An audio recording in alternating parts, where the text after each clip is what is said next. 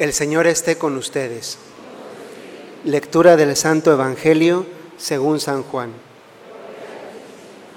En aquel tiempo Jesús dijo a sus discípulos, Aún tengo muchas cosas que decirles, pero todavía no las pueden comprender. Pero cuando venga el Espíritu de verdad, Él los irá guiando hasta la verdad plena, porque no hablará por su cuenta, sino que dirá lo que haya oído y les anunciará las cosas que van a suceder. Él me glorificará porque primero recibirá de mí lo que les vaya comunicando. Todo lo que tiene el Padre es mío, por eso he dicho que tomará de lo mío y se lo comunicará a ustedes. Palabra del Señor. En las efemérides civiles hay cierta ciclicidad durante el año y ahí está que todos los años celebramos distintas festividades como el Día de la Independencia, el Día de la Expropiación Petrolera, etc. Pues el calendario litúrgico, que es más antiguo que el civil, sigue también esa dinámica de periódicamente, cada año, recordarnos y enfatizarnos una celebración que nos quiere decir algo a nosotros como cristianos. Y el caso que nos ocupa para el día de hoy es una solemnidad. En la iglesia hay varios tipos de fiestas. Digamos que está la ordinaria, que se clasifica como fiesta, que normalmente suele ser el recuerdo de la memoria de algún santo. Luego están las memorias, las memorias normalmente cuando un santo tiene especial relevancia en la vida de, de un, de un lugar, por tanto la misa tiene que ser la de ese santo, recordando la memoria de ese santo. Luego están las solemnidades, que son fiestas especialmente importantes celebradas en toda la iglesia, en todo el mundo. Hoy la solemnidad que estamos celebrando es la de la, de la Santísima Trinidad. Lo maravilloso de esto es, entonces, ¿qué nos quiere decir esta fiesta a nosotros con las lecturas que hemos utilizado hoy? Porque no sé si saben que siempre la homilía tiene que ser sobre el Evangelio. La homilía no es un discurso, no es, a ver, padre, échese un speech. Es un, una explicación del Evangelio bajado a nuestra propia situación personal de esta comunidad concreta. ¿Qué nos quiere decir esta fiesta con estas lecturas? Primero, antes de entrar de lleno con las lecturas, que creemos en un Dios que es uno solo, pero que son tres personas. Eso no es, ay, ¿cuándo se lo inventó la iglesia? Lo sabemos porque Jesús nos lo revela. En el Génesis, si alguna vez alguien se toma el tiempo de leer el Génesis, cuenta el Génesis, que al inicio el Espíritu de Dios aleteaba sobre el mundo cuando todavía no estaba creado. Ese Espíritu ya es el primer indicio del Espíritu Santo de Dios. Pero con Jesús, si alguien toma los evangelios, se da cuenta que Jesús siempre hace relación a dos personas distintas a las que se refiere como Dios, además de Él, pero que no son Él. Se refiere a un Padre y fíjense lo maravilloso de esta revelación que nos enseña a llamar a Dios Padre. Antes no sucedía así. De hecho, Dios era un ser al cual se le tenía miedo. Llamarle Padre era toda una novedad. Y segundo, se refiere al Espíritu Santo como de hecho es como se refiere en, todas las, en todo el Evangelio de hoy, refiriéndose al Espíritu Santo. ¿Qué nos quiere decir entonces el Evangelio? Yo quiero guiar estas tres reflexiones de la primera lectura, el Salmo y el Evangelio, con un hilo conductor. Y el hilo conductor es la palabra soledad. En la primera lectura se hablaba, ¿se dieron cuenta de qué nos hablaba la primera lectura? ¿Quién es quien se pone a hablar? Toda la lectura es un diálogo, un monólogo que hace la sabiduría. Dice, esto dice la sabiduría de Dios. Y comienza a decir diferentes cosas que todos se recuerdan porque todos pusieron atención en la primera lectura. En definitiva, nos está diciendo, Dios no es un Dios encerrado. es un Dios capaz de comunicarse con nosotros. Lo hace porque es inteligente, porque tiene sabiduría y esa sabiduría nos la quiere comunicar para que sepamos discernir. Miren, en la vida cotidiana tenemos un montón de momentos de discernimiento. Y los momentos de discernimiento son esas oportunidades en las que hacemos opciones de vida. Y esas opciones de vida suponen que mi vida la oriento en una dirección o la oriento en otra. En una dirección que me va a hacer más feliz o en una dirección que me va a dar una aparente felicidad momentánea, pero que al final me va a dejar solo y triste. Discernimiento se aplica desde los pequeños momentos de decisión hasta en los grandes momentos de decisión. Desde si veo el partido de Monterrey contra los Rayados, a si le voy a seguir yendo a la América después de que perdió. Bueno, esa quizá no, pero también es una oportunidad de discernimiento cuando yo decido en una circunstancia concreta si voy a responder de una manera caritativa a mi esposa, a mi esposo, a mis hijos, a mis padres? ¿O voy a saber callar porque ese no es el momento oportuno para responder y en lugar de un diálogo fructífero se va a convertir en una zona de guerra? Discernimiento en lo pequeño, pero también discernimiento en lo grande. Aquí hay muchos jóvenes que posiblemente un día Dios los llame al matrimonio Discernimiento es preguntarle a Dios, ¿de verdad quiero pasar el resto de mi vida con esa persona? Es pedirle la sabiduría para saber decidir. Eso es lo que nos quiere indicar la primera lectura. Dios también hace discernimiento y lo hace no viendo qué le conviene al Padre, al Hijo o al Espíritu Santo, qué es mejor para los tres que son un solo Dios. Y eso nos enseña también a nosotros que en nuestro discernimiento muchas veces hace falta preguntarle a otro qué le viene bien o qué opina. Después está el Salmo.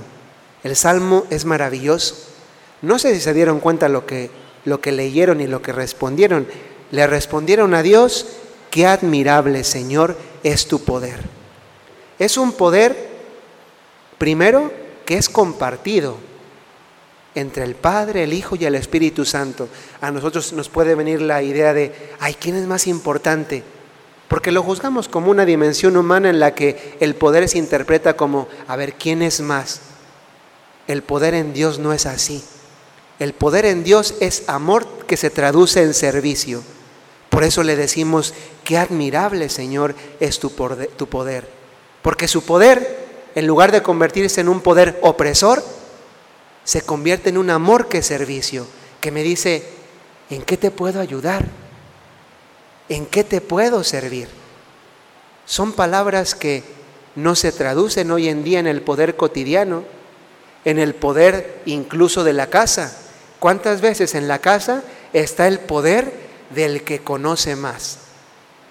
Ah, bueno, tú cállate mujer, tú ni sabes, tú ni sabes de química, física y matemática.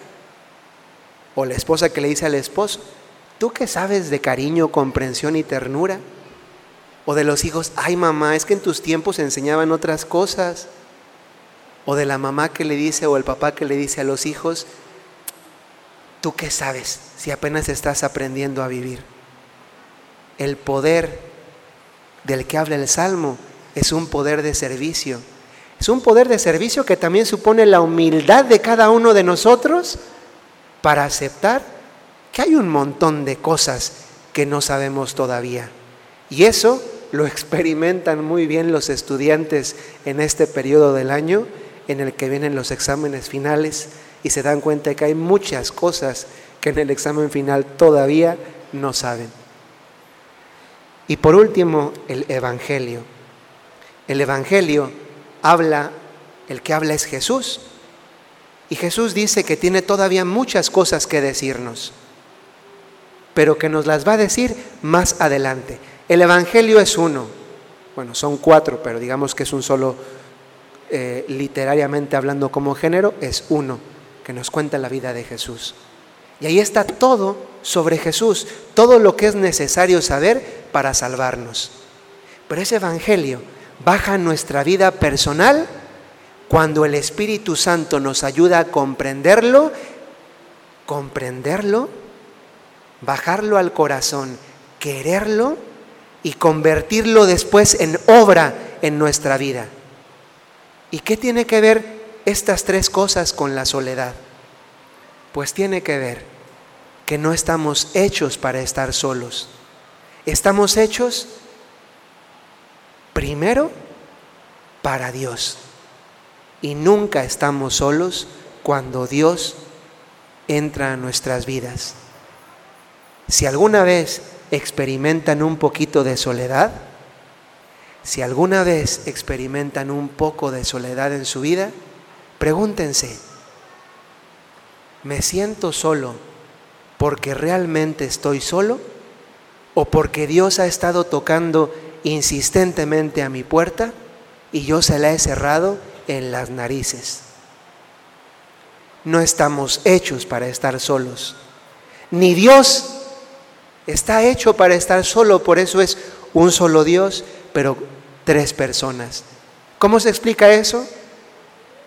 Todos saben cómo es un trébol. Un trébol es una sola hoja, pero con tres figuritas diferentes en ella. Una distinta de la otra, pero una sola hoja. Por eso es indivisible. Si le quitan el trébol, ya de hecho etimológicamente ya está mal, ya no es tre de tres, sería pues otra palabra, pero ya no sería trébol. Dios tampoco quería estar solo porque el amor no es egoísmo. Si fuera solamente el Padre, si fuera solamente el Hijo, solo el Espíritu Santo, ¿cómo habría amor si sería puro egoísmo porque sería amarse a sí mismo nada más? No estamos hechos para estar solos porque también en la vida cotidiana nos damos cuenta que necesitamos del trato con los demás. Hoy nos haría mucho bien para que esta homilía no quede solamente en ideas, en que cuando lleguemos a nuestra casa, hoy en la comida, en la noche, en la cena, en cualquier momento, que le recuerden, miren, hoy es un día especialmente bonito para los matrimonios, porque el esposo viendo a su esposa se da cuenta que no está solo, que hay alguien que lo ama a pesar de todos sus defectos. Y la esposa viendo a su esposo puede pensar, hay alguien que me ama también a pesar de todos mis defectos. Y viéndose el uno al otro, pueden ver que fruto de ese amor, a pesar de los defectos, son sus hijos. Y los hijos hoy también pueden pensar, hay alguien que me ama a pesar de todos mis defectos. No estamos hechos para estar solos. No estamos hechos para estar solos. Primero en relación a Dios y luego en relación con los demás. Entonces, ¿qué hacemos? Pues hoy sería una buena oportunidad para llegar a la casa y decirle, esposo, dígale a su esposa, échale una mentira hoy. Dígale, oye mi amor, qué bien te ves hoy. Y usted también dígale una mentira a él. Ay, viejo, se ve que está yendo al gimnasio porque veo la pancita más pequeña. O díganle, ay, qué joven te ves hoy. Ay, amor, ya tenemos 50 años de casado. El amor no importa de edades.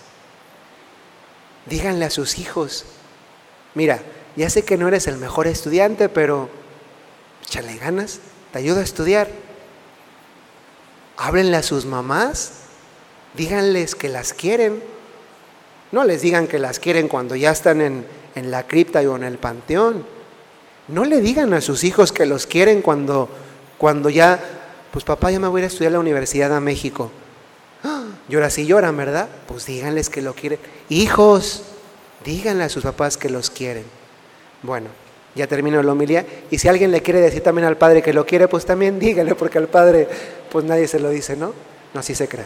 Se lo dice Dios, se lo dice Dios.